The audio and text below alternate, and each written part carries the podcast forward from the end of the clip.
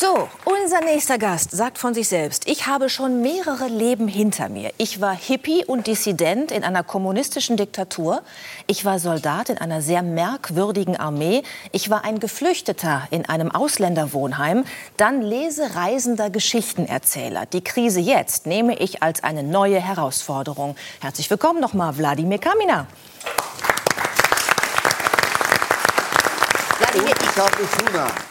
Und Jo, ich habe nein. Hühner, ja, in Brandenburg. Zwei Dutzend Hühner haben wir. Diverse Hühner. Na, im Sinne von Unterschied. Ja, doch, doch. Die sind durchaus auch in diese Problematik involviert. Manche Hühner wollen sich als Hühner überhaupt nicht präsentieren und verweigern jede Hühnerarbeit, bringen gar keine Eier. Die anderen, ja, ja. Sind es denn wirklich Hühner? Sind Sie mal, sicher? also in Corona ist ein Hahn gestorben, war schon alt, hat Corona irgendwie nicht geschafft. Dann haben wir uns beraten mit dem Nachbar und haben zwei junge männliche, ja, da, ähm, Hat Und er dann Corona geschafft. gehabt, der Hahn? und die, hat, die waren wohl nur aneinander interessiert. Homosexuelle Hähne.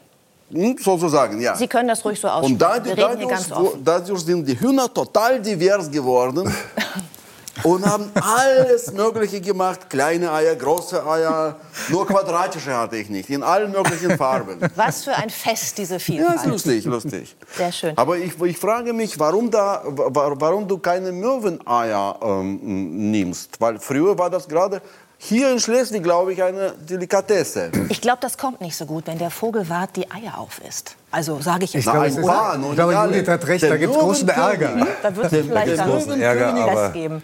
Ich muss da mal ganz klar sagen, ich habe natürlich mal ein einzelnes Möwenei probiert, um überhaupt mitreden zu können. Und? Es schmeckte mir nicht. Ich bin Hühnereier gewöhnt und äh, Das heißt, Sie haben es als Spiegelei gemacht. und, Na, äh, man sagt im Allgemeinen, dass sie jetzt schlechter geworden sind. und äh, Weil dann sie, kam na, die sind auch verboten nach 89 in Deutschland, glaube ich, Möweneier. Mit dem Fall der Weil- Mauer war es vorbei mit den Möweneiern. Ja, weil die Möwen dann abrupt eben sich nicht von Fischen, sondern von, von aus der Mülltonne ernährten. Also es war auf jeden Fall so, wenn wir das Thema jetzt mal aufgreifen wollen, dass auf vielen, ich sag mal, norddeutschen Inseln natürlich die, äh, die Menschen Ja. dort die Eier der, der Vögel gegessen haben, äh, Ja. weil sie halt Ja. einfach nichts anderes zu essen hatten. ja, Ne? das Und war aber wiederum eine andere Inseln Zeit. waren. Das war wieder eine andere Ja, Zeit. reden wir lieber über die Jetztzeit. Reden wir über In der Corona. Jetztzeit ja? habe ich auf dem Balkon bei mir in Berlin, im Aschenbecher, habe ich vor der Sendung erzählt, im Aschenbecher eine Amsel jetzt sitzen. Ich, ich schwöre es. Wir waren fünf Tage nicht da. Wir, wir haben so einen, so einen Raucherbalkon im Hinterhof. Und da im Aschenbecher haben sie ein Nest gemacht, die Vögel. Und da sitzen sie jetzt auf fünf kleinen blauen Eiern. Ach Mensch, das ist doch schön. Und ihr raucht nicht mehr, ne? Ist lustig, aber du kannst ja nicht einer einer äh, brütenden Mutter ins Gesicht pusten. mein Sohn macht Witze, der sagt also, wie, wie nennt ihr die Küken dann? R1, R2 nach den Zigarettenmarken. Also wir haben gerade schon gelernt, äh, Wladimir, dass Sie offensichtlich auf dem Land äh, äh, leben. Ich weiß, dass Sie da eine Datscha haben, wo eben diese Hühner auch zu Hause sind die Hühner. Genau. Das heißt, Sie sind geflohen aus der, äh, aus der Innenstadt in Berlin, als Corona ausbrach? Oder waren Sie vorher auch schon regelmäßig da? Seit zwölf Jahren. Also Brandenburg ist, ich habe lange gebraucht, um diese Gegend lieben zu lernen. Das sind schon besondere Menschen, besondere Umstände. Aber ich habe es geschafft, glaube ich. Also ich habe es wirklich ans Herz geschlossen. Auch, auch diese Abgeschiedenheit und Ruhe, diesen ganz natürlichen äh, 100 Meter Abstand zu dem Nachbar. Manchmal, wenn ich jetzt wieder durch Deutschland fahre, vermisse ich Brandenburg. Sie haben mal gesagt, Berlin ohne Menschen, also in der Corona-Zeit, ist nicht mehr Berlin. Aber Brandenburg ohne Menschen ist Brandenburg. Ja, das stimmt. Ja, das war überhaupt, also wollen wir über Corona in Brandenburg sprechen? Das Ja, war, gerne. Da haben natürlich alle Leute gelacht über diese, diese Maßnahmen und so. Äh, bis vor kurzem noch galt bei uns in Brandenburg nach 22 Uhr mh, äh, Ausgangssperre. Nach 22 Uhr, wo soll man da hingehen nach 22 Uhr? da ist drei Schritte von, von der Haustür ist schon äh, stockdunkel. Da stolpert man über ein Wildschwein. Ist gefährlich. Also Sie haben ja viele von diesen Beobachtungen in einem Buch zusammengefasst und äh, sehr humorvoll, ein humorvoller Blick auf Corona, der uns allen vielleicht jetzt irgendwie wie so eine Katharsis auch gut tut. Ähm, Sie beschreiben äh, ein Café in Brandenburg, ähm, was sich auch verändert hat äh, durch äh, Corona und die äh, Kontaktbeschränkungen. Inwiefern? Ein Kaffee. Also in meinem Dorf gibt es kein Kaffee. Bäckerei? Auch nicht, nein. Wir, wir, haben gar nichts. Wir haben auf der anderen Seite des Sees haben wir das Haus des Gastes. Das ist aber schon ein anderer Ort dort. Und, und die hatten zugemacht, aber die waren auch davor nur freitags offen, glaube ich. Also diese kleine Veränderung der Öffnungszeiten hat da kein, kein Mensch bemerkt. Ich meine, das Café, wo ein Schild dran war, äh, nur zwei Personen dürfen rein. Ja, das war, ja, das war lustig. Ähm, ich, ich sage jetzt den Ort lieber nicht. Das ist, das ist ein, ein, eine Kleinstadt sogar, wo ich zum Kaffeetrinken mal gefahren bin. Wenn ich länger als zwei, drei Tage da sitze in diesem Haus, denke ich, ach Mensch, Kaffee trinken ist angesagt. Da bin ich immer hingefahren. Und das ist so ein altes Café, in, seit 100 Jahren Familienbetrieb. Der Wirt hat sofort so ein Schild vor der Tür, als die Pandemie begann. Der hat das Schild aufgestellt, nicht mehr als zwei Personen durften gleichzeitig den, den äh, Laden betreten. Da musste ich sehr lachen, weil ich, wie gesagt, schon seit zwölf Jahren dort ab und zu mal Kaffee trinke.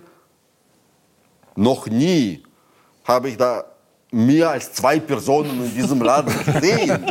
Wo, wobei die eine Person ich selbst war und, und der andere der Wirt. Wer soll denn die dritte Person überhaupt sein? Da ist ja niemand. Ja. Was? Aber es war, es war sehr verantwortungsbewusst. So. Und die sind als ersten alle geimpft worden, die Brandenburger. Mhm. Also die bei uns im Dorf. Was finden Sie noch ähm, zum Schmunzeln, wenn Sie an diese besondere Zeit mit Corona denken?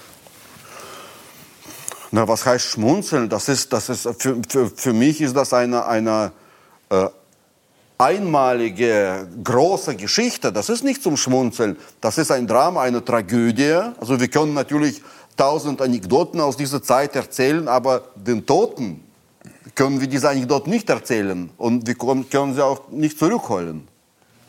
Können wir nicht. Herr Püschel bestätigt das. Das war gerade. schon ein Drama, ja. aber gleichzeitig natürlich und für mich persönlich ähm, war das auch eine Einladung in die Arbeitslosigkeit, die ich überhaupt nicht vermisst habe. Als Schriftsteller, als Lesereisender, Geschichtenerzähler. Ähm, plötzlich war ich war unter Hausarrest, mhm. im Grunde genommen. Aber gleichzeitig war das natürlich eine willkommene Gelegenheit, die Welt von einer ganz anderen Seite kennenzulernen. Normalerweise, was passiert normalerweise in den Geschichten, die Menschen so aufschreiben, da, ähm, wenn sie wollen, dass diese Geschichten spannend sind?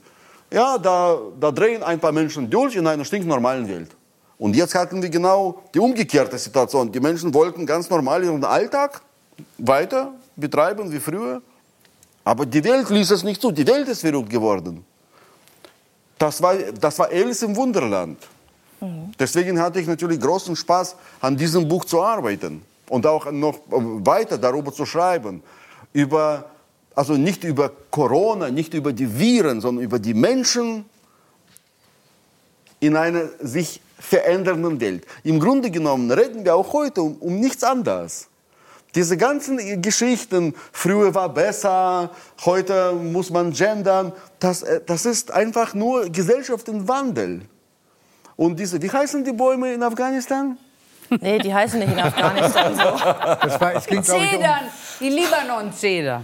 Nee, nee, nee, sie hatten andere Fichten. Hatten sie ja, also, Douglasien. Douglasien. Douglasien, ja. Also die kommen so oder so, ob wir es wollen oder nicht. Das ist der Wandel, der Lauf der Zeit. Wir können dafür oder dagegen sein. Aber mit diesem Wandel müssen wir leben. Und genau so war Corona auch. Das ist eine ähm, harte Prüfung für alle Werte, ja, die wir Europäer, darf, wenn ich das sagen darf, haben, ob diese Werte auch weiter bestehen. Das beste Thema, was ich hatte seit Jahrzehnten. Mhm. Sie haben, ich habe das vorhin in der Anmoderation gesagt, Sie haben schon viel erlebt in Ihrem Leben, viele Brüche und auch viel Wandel. Haben Sie das Gefühl, dass Ihnen das jetzt geholfen hat, auch mit dieser völlig neuen Situation äh, von erzwungener Arbeitslosigkeit? Die Welt besser zu verstehen und weiser ja, zu werden. Und, und auch wieder vielleicht aufzustehen, sich aufzuraffen und zu sagen, okay, es ist anders, aber es muss jetzt nicht schlechter sein, ich mache das Beste draus. Es geht mir gar nicht darum, was ich daraus mache und äh, ein anderer. Äh, mir geht es, ähm, hm, warum geht es mir eigentlich? also, der, ja, also der Spaß ist zu verstehen. Das ist der, wie, vor diesen Corona-Büchern, was habe ich habe Liebeserklärungen geschrieben, ein Buch über Menschen, die andere Menschen kennenlernen wollen äh, im Internet zum Beispiel, wo sie irgendwelche Pro, ausgedachte Profile oder mehrere Profile von sich schaffen und am Ende selbst gar nicht mehr verstehen, wer sie sind. Dann habe ich über Kreuzfahrer geschrieben, Menschen, die nicht wissen, wo sie sind. Und jetzt haben wir in dieser Pandemie äh, eben die, diese, die dritte Frage, also wer bin ich, wo bin ich und was, die, und was soll das Ganze? Was, ähm, was passiert mit uns in, äh, und mit der Welt. Das zu verstehen, also es gibt keinen größeren Spaß im Leben als diesen. Mhm. Es gab eine Phase in Ihrem Leben, wo Sie gesagt haben, hier um mich herum passiert ganz viel, aber ich möchte mich an diesem Wandel gar nicht mehr beteiligen. Ich möchte einfach nur noch weg. Und zwar die Phase, als Sie sich entschieden haben, Russland ähm, zu verlassen und nach Deutschland zu kommen. Was war das für eine Phase in Ihrem Leben?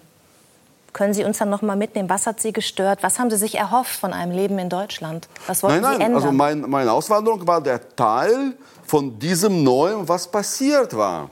Also die Grenzen äh, wurden plötzlich durchsichtig. Man durfte zum ersten Mal ausreisen. Ich bitte dich, meinst du, sind sehr viele Menschen aus dieser Sowjetunion äh, ausreisen, äh, aus, äh, konnten ausreisen? Das waren nur ein paar äh, Balletttänzer, die vom Gastspiel nicht zurückkamen. Oder ähm, wer noch? Weiß nicht, Kosmonauten, die nicht zurückgeflogen sind. Okay, das, das, das streichen wir, das ist Quatsch. Ja. Aber rein theoretisch kann man sich das vorstellen. Sportler. Sportler, genau, die auch irgendwie ja, dann äh, politisches Asyl äh, beantragt haben in einem anderen Land. Viel mehr waren es nicht. Und auf einmal war es möglich. Dann bin ich über die Grenze Kaum bin ich äh, über die Grenze gegangen, ist meine Heimat, die Sowjetunion, äh, gegen die Wand gekracht. Mhm. Dann ich komme in die DDR, ein paar Monate später ist die DDR auch futsch. ich glaube, ich habe eine schlechte Schlechtes Karma. Wirkung auf Staatlichkeit. naja, die Bundesrepublik besteht noch, obwohl Sie schon viele Jahre jetzt hier leben. Wir arbeiten daran. Ich arbeite daran. als, Sie, äh, als Sie nach Deutschland gekommen sind, äh, sagen Sie von sich selbst, haben Sie äh, gelebt in einem, ja, letztlich in einem Flüchtlingshaus, wo man, was, was irgendwie auch ein, ein Ort war, wo Sie auch viele verschiedene Menschen getroffen haben. Es war auch irgendwo künstlerisch. Und Sie sagen, ich habe da meine Frau kennengelernt, Olga, eine Tänzerin, und von da an wurde alles besser. Das habe ich gesagt? Ja. nein, nein, nein, nein, das kann nicht sein. Ich glaube, das ist eine Verwechslung mit dem Film, mit dieser komischen Verfilmung ähm, meines ersten Buches. Also meine Frau war niemals Tänzerin, Tänzerin, Sie werden es besser wissen. Nein, nein, sie war nicht Tänzerin. Als die Quellen, sie war mal, Sie kommt von Sachalin, von dieser, von dieser Insel ganz im Norden. Und da sind sie alle natürlich zu der Tanzschule gegangen. Und sie wurde von ihrer Mutter auch zur Tanzschule gebracht.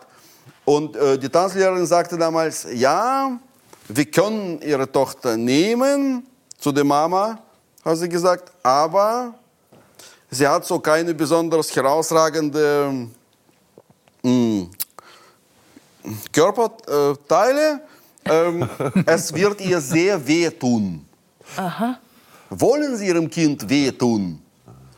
Und dann die Mutter hat gesagt, nee, will ich nicht. Und dann ist sie zur Musikschule gegangen, wo sie dann Klavier lernte, zehn Jahre lang. Ohne danach große Konzerte zu machen. Ich habe meine Frau in Ausländerwohnheim kennengelernt, tatsächlich. Nee, was heißt kennengelernt? Also ich habe sie da gesehen, aber richtig kennengelernt haben wir uns fünf oder sechs Jahre später. Also so war das nicht wie im Film. Im Film läuft das alles sofort so rückzug, aber im Leben, das Leben ist immer viel anstrengender als jeder Film. Ich versuche mich immer durchzuwühlen. In Ihren Büchern ist immer so viel Biografisches drin. Und was ist, was ist echt, was ist, was In ist meinen Fiktion? Büchern ist alles echt. Ja. Aber das war mit der Tänzerin, ich glaube, das war der Film. Wirklich. Was ist, ähm, ich versuche es nochmal anders. Ähm, als Sie nach Deutschland gekommen sind, hatten Sie ja bestimmte Vorstellungen und, und Träume von Ihrem Leben, wie Sie sich auch künstlerisch verwirklichen können. Denn Kunst haben Sie ja auch schon vorher gemacht in Russland. Ähm, ist es so eingetroffen, wie Sie sich das vorgestellt haben? Also leben Sie jetzt das Leben, von dem Sie damals geträumt haben? Ich habe damals, ich hatte keine Vorstellungen, weder von meinem Leben noch von Deutschland, von der Welt. Ich hatte ähm, im Grunde genommen, na, ich war 23, ich hatte ganz banale Wünsche. Ich wollte eine äh, eigene Wohnung haben und eine gute Ton-Audioanlage. so. Stereoanlage. Stereoanlage, ja, ja, genau. Und die Welt kennenlernen. Weil wir gedacht haben, natürlich, wir waren sehr dissident, also ähm, skeptisch, kritisch angestellt unserer Heimat gegenüber und dachten, wenn bei uns alles so schrecklich ist, muss da draußen genau das Gegenteil, also eine wunderschöne Welt sein. Und diese wunderschöne Welt wollten wir finden. Wir wussten nicht genau, wie sie aussah. Und dann war natürlich alles, was wir fanden, reinste Enttäuschung. Aber wir sind trotzdem geblieben natürlich. Und immer noch glücklich. Gl- Mir gefällt das Wort glücklich nicht. Ich, ich beobachte das auch bei den Hühnern. Die sind, die sind nie Wie schön, glücklich. dass wir noch mal auf die Hühner Ja, die sind zurückkommen. nicht glücklich, aber die sind immer auf der Suche nach dem Glück. Das ist das Wichtigste. Man muss nicht glücklich sein. Glücklich ist, ist langweilig. Unglücklich macht viel mehr Spaß. Spaß ist ein gutes Stichwort. Ich bedanke mich sehr äh, für das äh, besondere Gespräch. Wladimir Kamina, meine Damen und Herren. Und äh, wir sind am Ende der Sendung angelangt.